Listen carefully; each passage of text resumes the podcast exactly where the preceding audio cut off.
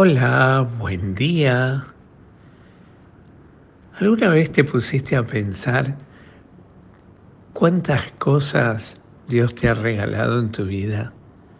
Y cuántas cosas pequeñas de todos los días son tan, pero son tan grandes y tan importantes y tan sorprendentes que terminamos diciendo fue un milagro.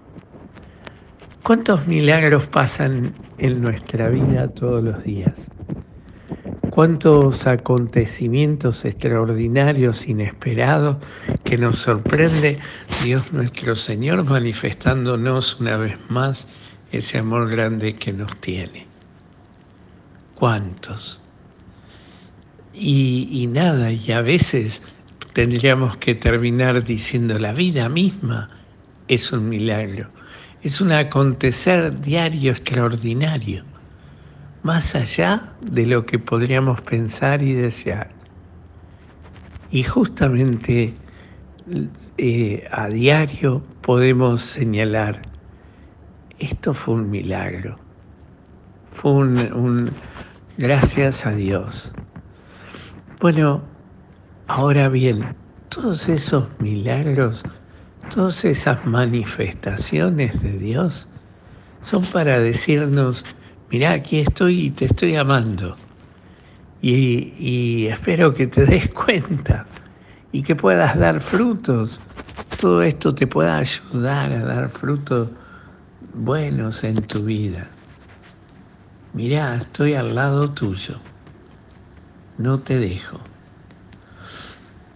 Y esto es lo que Jesús hoy en el Evangelio que leemos de Mateo 11, 20, 24, también les reprocha a las, a las ciudades, porque él ha hecho grandes milagros en esas ciudades y la gente no terminaba de creer en él, no terminaban de confiar en él, no salían de esa mediocridad religiosa de creer que Él no era el redentor. ¿Cómo va a ser el hijo del carpintero, el, el redentor del mundo? Y sin embargo, Jesús vino a manifestarse como verdadero hijo de Dios en esas cosas.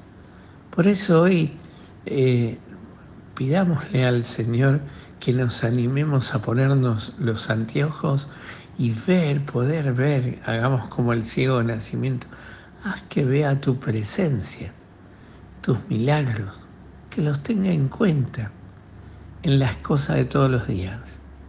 Y vamos a ver que la vida misma es un milagro en sí mismo. Y vamos a darnos cuenta que lo que dice Jesús, ay de ti Corazín, ay de ti Betsaida, si yo hubiera hecho en otros lugares estos milagros que hice para ti ya se hubieran convertido. En cambio, tú sigues con tu dureza de corazón, renegado y metido para adentro y sin darte cuenta. Hoy, cuando leía este Evangelio, sentía que también agregaba un nombre más. Hoy sentí que no solo decía, ay de ti Corazín, ay de ti Betsaida, ay de ti Jorge. Sí, yo lo escuché, ay de ti Jorge, porque todos los milagros que he hecho en tu vida, si lo hubiera hecho en otro lado, se habrían convertido más aún. Pidamos al Señor que tengamos la gracia de abrir el corazón a su presencia en nuestra vida. Temo a Dios que pase y que pase de largo, decía San Agustín. No lo dejemos pasar de largo. Aprovechemos este momento.